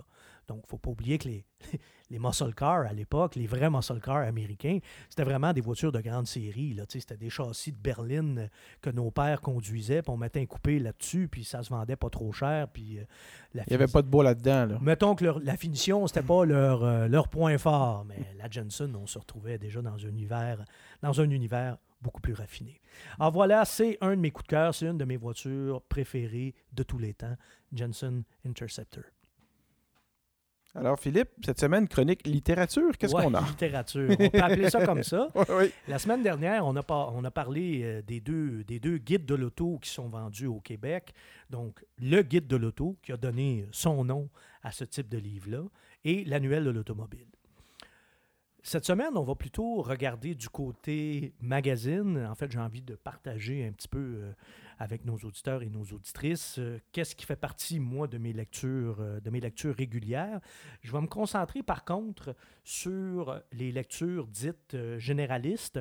On ira pas dans le pointu, là. on ira pas dans les magazines de voitures anciennes ou dans les magazines qui parlent juste de Porsche ou juste de Ferrari ou juste de BMW Ou juste de F1 ou juste de. ou juste de Mustang. Ben là, F1, on tombe dans d'autres choses. On tombe dans le sport automobile. Ça, on aura l'occasion d'en parler aussi. Là.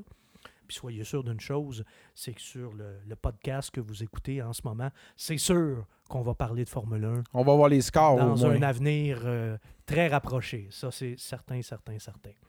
Ceci étant dit, côté F1, moi, j'achète pratiquement plus de, de magazines, étant donné qu'avec les, euh, les sites web, on a pas mal toute l'information euh, nécessaire. Puis surtout, bon, moi, je, je commente la Formule 1 pour euh, une station de radio euh, montréalaise et ça me prend les résultats euh, tout de suite là, dans l'immédiat. Donc, pas le magazine n'est plus le, support approprié pour moi. Ceci étant dit, il y a des très très bons magazines de sport automobile également. On pourra y revenir. Mais pour ce qui est des magazines d'auto, moi j'en achète encore. Là-dessus, je suis un petit peu peut-être de la vieille école, mais j'aime encore ça, avoir un magazine entre les mains. Puis euh, quand il faut que j'aille euh, dans une clinique, puis je sais que j'en ai pour euh, deux ou trois heures à attendre, j'ai pas le goût de j'ai pas le goût de, de- de regarder mon, mon téléphone pendant deux trois heures parce que ça me fatigue. Alors qu'un magazine, j'aime ça, avoir ça entre les mains. Ce qui m'amène, bien sûr, à vous parler de la Sainte Trinité américaine, c'est-à-dire Car and Driver, Motor Trend et Road and Track. Hein, ça, c'est probablement les trois plus connus. À ceux-là, il faut ajouter également Automobile Magazine. Et moi, Automobile Magazine, c'est un de mes préférés. Comment ils se différencient les quatre Comment ils se différencient l'un de l'autre? Car and Driver, essentiellement, c'est le plus généraliste. Alors oui, il y a des voitures euh, performantes, euh, spectaculaires et tout et tout dans Car and Driver, mais en même temps, si euh, y a une nouvelle Honda Civic ou une nouvelle Corolla ou peu importe, elle va être dans le Car and Driver. Un peu comme Motor Trend d'ailleurs. Dans le cas de Car and Driver, par contre, ce que j'aime beaucoup, et c'est ce qui fait que je lis pas Motor Trend, mais que j'ai Car and Driver a toujours fait partie de mes lectures préférées, c'est la qualité d'écriture. C'est superbement écrit. Et Car and Driver, il y a vraiment quelque chose qui fait partie de l'ADN de ce magazine-là, et c'est l'humour. Il y a des textes hilarants dans Car and Driver. J'ai ri aux larmes en lisant des articles dans le Car and Driver. C'est quand même pas banal, là, faire euh, pro- provoquer des, des- des grands éclats de rire quand on lit un article sur euh, l'automobile. ouais. Ils ont un esprit euh, très, très aiguisé. Si vous pensez que Top Gear, c'est drôle, c'est vrai que c'est drôle, mais ils n'ont rien inventé. Là. Car and Driver faisait déjà du journalisme automobile irrévérencieux, baveux, etc., euh, bien, bien, bien avant que Top Gear existe. Et ils ont encore ce ton-là. Euh, un des classiques de Car and Driver, c'est le courrier des lecteurs au début. C'est hilarant. Parce qu'il y a des réponses de l'éditeur qui sont tout aussi drôles. Puis là, ben, les lecteurs se prennent au jeu. Alors, eux aussi écrivent des lettres baveuses en sachant qu'ils ont Ils 9 vont se chances sur répondre. 10 de se faire répondre et même de se faire ramasser. Mais là, ça devient un jeu. Là. Et c'est particulièrement amusant. Puis en même temps, du côté de, de, de Car and Driver, ben, on la joue néanmoins avec euh, transparence et avec une certaine forme d'humilité et d'autodérision parce qu'ils ont des lettres des fois qui sont vraiment, mais vraiment pas flatteuses. là. et ils publient quand même. Puis bon, règle générale, sont capables aussi de, de répondre euh, du même cru, là, mais c'est assez délicieux à lire. Ça fait partie des, des traditions du Car and Driver. Il y a plusieurs euh, autres euh, marques de commerce, peut-être, de, Car and Driver, entre autres leur fameux Top 10 à chaque année. des voitures qui reviennent régulièrement dans le top 10 de Car and Driver. Spontanément, je pense à l'Honda Car. Je pense que ça, c'est celle qui a été la plus souvent dans le Car and Driver, dans le top 10 de Car and Driver. Donc, c'est la preuve qu'ils ne trippent pas juste sur, euh, sur les Porsche puis euh, les Ferrari. Mais un, cran plus haut, il y a la BMW, euh, la BMW Série 3, qui est aussi une abonnée là, du classement des, des, des top 10 de, de Car and Driver. Donc, excellent magazine, un de mes préférés sans l'ombre d'un doute. Je le préfère à Motor Trend parce que Motor Trend, entre autres, ce qui m'a toujours un peu titillé avec eux autres, c'est euh, leur fameuse voiture de l'année, le fameux Motor Trend Car of the Year. Ça, je peux vous dire une chose, si vous en faites la liste, puis on pourra le faire à un moment donné, il y a quelques choix là-dedans qui ont été vraiment gênants et qui sont difficiles à assumer. C'est sûr que quand tu as une toute nouvelle voiture, tu peux pas savoir si ça va être un citron ou non. Mais il y a des voitures que dès le moment où elles sont nées, elles étaient foncièrement mauvaises. Ça, tu le voyais tout de suite en les conduisant. Puis il y en a là-dedans qui ont malgré tout été la voiture de l'année de Motor Trend. Alors. Puis, dans le cas de Motor Trend, il y a toujours eu un petit peu aussi des allégations de si tu voulais être la voiture de l'année, ben Il y avait moyen. avec une enveloppe brune. Ça n'a jamais, jamais été prouvé. Mais Mais il faut bon. pas. Il faut surtout pas. Dans le, dans le genre vraiment généraliste, je préfère Car and Driver pour l'esprit, mais un peu pour- la crédibilité aussi. Puis ceux qui. ce que j'aime de Car and Driver également, c'est que, comme tous les magazines d'auto, c'est rempli de publicité des constructeurs automobiles. Mais je peux dire une chose, dans Car and Driver, quand ils n'aiment pas une auto, publicité ou pas, ils ne gênent pas. Là-dessus, bravo, respect. J'aime beaucoup Road and Track aussi parce que Road and Track, on l'a complètement revampé ces dernières années. Bon, euh, le prix du papier, les magazines se vendent moins, etc., etc. Ça a fait en sorte qu'il est moins volumineux qu'avant, mais il est pas moins bon. Et surtout, visuellement, ils ont réussi de quoi de très, très beau. C'est un beau magazine. Road and Track, déjà, à l'époque, on se positionnait comme un- une espèce de car and driver premium, où on a plus de voitures de luxe, plus de voitures euh, exotiques, etc., etc. On joue encore et même plus que jamais cette carte-là aujourd'hui avec Road and Track. On a souvent des reportages de fond qui sont ultra intéressants. Je me souviens il n'y a pas longtemps d'un reportage, entre autres, sur euh, euh, l'histoire euh, de la Cobra Daytona, qui est un modèle mythique de, des voitures produites par Carroll Shelby. Ce mois-ci, dans le Road and Track, on a un reportage sur euh, les 100 ans des 500 000 d'Indianapolis, très intéressant. Road and Track, c'est côté écriture, on est pas mal dans le même calibre euh, que Car and Driver. On, on- on déconne peut-être un petit peu moins, mais euh, c'est quand même très, très intéressant à lire. C'est de la belle écriture. Ça aussi, ce sont des magazines qui prouvent qu'on peut bien écrire sur l'automobile. Parce que ça, croyez-moi, c'est pas en lisant le guide de l'auto qu'on le voit, là. On est, Et il y a plusieurs euh, chroniqueurs automobiles au Québec qui auraient grandement avantage à lire plus souvent ces magazines-là pour voir comment on peut bien écrire sur l'automobile. Je ferme la parenthèse. Autre magazine que j'aime beaucoup, c'est Automobile Magazine. Automobile Magazine, un peu comme Road and Track, on joue sur le haut de gamme. Je dirais que c'est le plus snob la gang. Mais même si c'est le plus snob, c'est pas le moins bon pour autant. Puis c'est un peu des snobs qui s'assument aussi, je dirais. Alors, OK, on est snob, on le sait, puis on est de même, puis vous, le prenez ou vous le prenez pas. Hein. C'est un magazine, tu ne l'aimes pas, tu ne l'achètes pas, c'est pas plus compliqué que ça. Mais dans Automobile Magazine, on a quelques érudits euh, de l'automobile. D'ailleurs, Automobile Magazine a été, a été fondé par une légende du journalisme automobile américain, euh, David E. Davis, qui est aujourd'hui décédé, qui était chez Car and Driver à l'époque et qui est allé fonder Automobile Magazine pour dire justement, dans notre magazine, on va juste parler de trucs un petit peu plus raffinés. D'ailleurs, la devise du magazine est assez claire. No boring cars. Ah. Pas de voitures plates ennuyante. Voilà, c'est simple. Alors, quand on lit Automobile Magazine, on sait à quoi s'attendre. Si vous dites, ah, j'aime pas ça, ça parle juste de Porsche, de Ferrari, puis de BMW, ben, ben achetez-le pas. Achetez Car and Driver, puis vous allez être content. C'est tout. Là, si vous vous demandez pourquoi je ne parle pas de magazine en français, c'est parce qu'au Québec, on n'est pas très gâté de ce côté-là. Il y en a juste un, et soyons francs, c'est vraiment pas bon. C'est même mauvais. C'est le Guide de l'auto magazine. Anciennement, c'était Le Monde de l'auto qui appartenait à World of Wheels. Euh, une, entreprise ontarienne. Et depuis que a, ça a été racheté et depuis qu'on a rebaptisé ça le guide de l'auto, écoute, c'est mince comme un feuillet paroissial, il n'y a à peu près rien là-dedans. C'est épouvantablement mal écrit.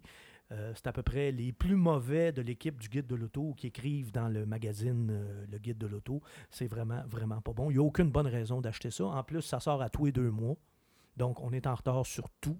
Il n'y a jamais d'exclusivité. Bref, c'est euh, vraiment très dommage. De ce côté-là, on n'est pas très gâté, mais je pense qu'au Québec, en même temps, on n'a pas de culture pour les magazines automobiles, on a plutôt une culture du livre. Hein, aux États-Unis, c'est l'inverse.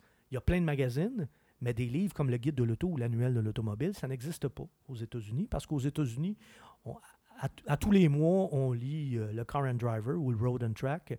Puis euh, traditionnellement, au mois de septembre, ben, on attendait l'édition spéciale un petit peu plus volumineuse avec toutes les nouveautés dedans. Là. Bon, aujourd'hui, de toute façon, des nouveautés, il en sort euh, à tous les mois. Là. On peut avoir mhm. euh, un, modèle de l'année suivante qui sort au mois de janvier. Là, on peut avoir huit nouveautés d'une manufacture différente dans la même année. Là. Exactement. Mais au Québec, on a la, plus la culture du livre. On a un seul magazine. Il y en a d'autres, mais sur des trucs un peu plus spécialisés, là, sur des voitures anciennes ou sur les muscle cars. Mais un magazine généraliste, il y en a un seul. Et euh, j'essaye de trouver une raison de l'acheter, à part de faire un, acte charitable, j'en vois, vois pas d'autres. C'est vraiment à ce point mauvais. Et je conclus avec les magazines français, parce que moi, j'ai grandi en lisant des, euh, magazines euh, français. Surtout, je lisais des magazines américains également, mais pour être parfaitement honnête, je comprenais pas tout. J'ai tranquillement, pas vite, amélioré mon anglais au fil des années, mais à l'origine, les magazines que je dévorais, que je lisais là, de la première à dernière page, en lisant même les, petits, caractères dans les publicités, je pense, c'est vraiment les magazines français. Et le magazine qui a marqué euh, euh, mon adolescence, c'est vraiment Sport Auto. Sport Auto qui, aujourd'hui, plus que jamais, se consacre à la voiture exotique donc, aux voitures sport et même aux voitures sport euh, de luxe, aux voitures sport euh, premium, si on peut dire. Mais, comme à l'époque, comme lorsque je lisais Sport Auto il y a 40 ans, on a un important volet aussi sur le sport automobile. Donc, ça s'appelle Sport Auto, oui, parce qu'on essaye des sportives, mais aussi parce qu'on a une tradition chez Sport Auto de journalisme automobile. D'ailleurs, Sport Auto a été fondé par une des grandes plumes du journalisme automobile francophone, Gérard Cronbach, qui a été vraiment un des plus grands journalistes euh, de, Formule 1, une encyclopédie de la Formule 1. C'était un ami personnel, un ami intime de Colin Chapman, le fondateur euh, de Lotus. Cronbach, qui est aujourd'hui décédé, mais que moi j'ai même pu j'ai eu le privilège de rencontrer et de côtoyer les premières années où je couvrais le Grand Prix du Canada dans les années 70. Euh, puis pour te donner, pour te dire jusqu'à quel point c'est une légende, Gérard Cronbach, on le voit même, il a été immortalisé dans les Michel Vaillant qu'on lisait oh! quand on était petit, les bandes dessinées. Là. Alors, hein, quand même, c'était une pointure. Et Sport Auto, encore aujourd'hui, c'est un très, très beau magazine, superbe même. Et d'ailleurs, c'est un peu dommage, leur site Internet n'est pas tout à fait à la hauteur. C'est pas nécessairement le plus beau. Il est même un peu, un peu moche, là, côté présentation. Par contre, quand vous regardez leurs vidéos, c'est à couper le souffle. À couper le souffle. Puis vous voyez qu'en France, là, on a des conditions pour faire du journalisme Ah, automobile là, euh, qui n'ont rien à voir avec euh, le tiers-monde euh, qui est le, le Québec. Là. En France, ils ont des, des routes magnifiques Ben, pour ça. ils ont des routes, ils ont des circuits. Ah, c'est- la, culture de- est, la culture est bien établie, elle est installée. Là. C'est complètement différente. Il y a probablement autant de circuits en France qu'il y a d'arénas au Québec. Là, à peu près, oui. c'est ça. Mais Sport Auto, ça reste un magazine euh, incontournable pour qui aime les belles voitures et ça reste un magazine incontournable pour qui aime la littérature automobile. Parce que je peux vous dire une chose, je le lis encore, je l'achète encore régulièrement. Et encore une fois, je, reviens avec l'exemple des journalistes automobiles québécois. Euh, Il y en a beaucoup qui auraient avantage à lire des magazines comme ça pour voir comment on peut bien écrire sur l'automobile. Dans Sport Auto, là, vraiment, il y a des, il y a des petits chefs-d'œuvre à chaque mois. Et C'est ce qui euh, conclut notre émission de cette semaine, Philippe? Oui, bon, là, je pense qu'on a fait le... On a jasé en masse, hein? On a jasé en masse.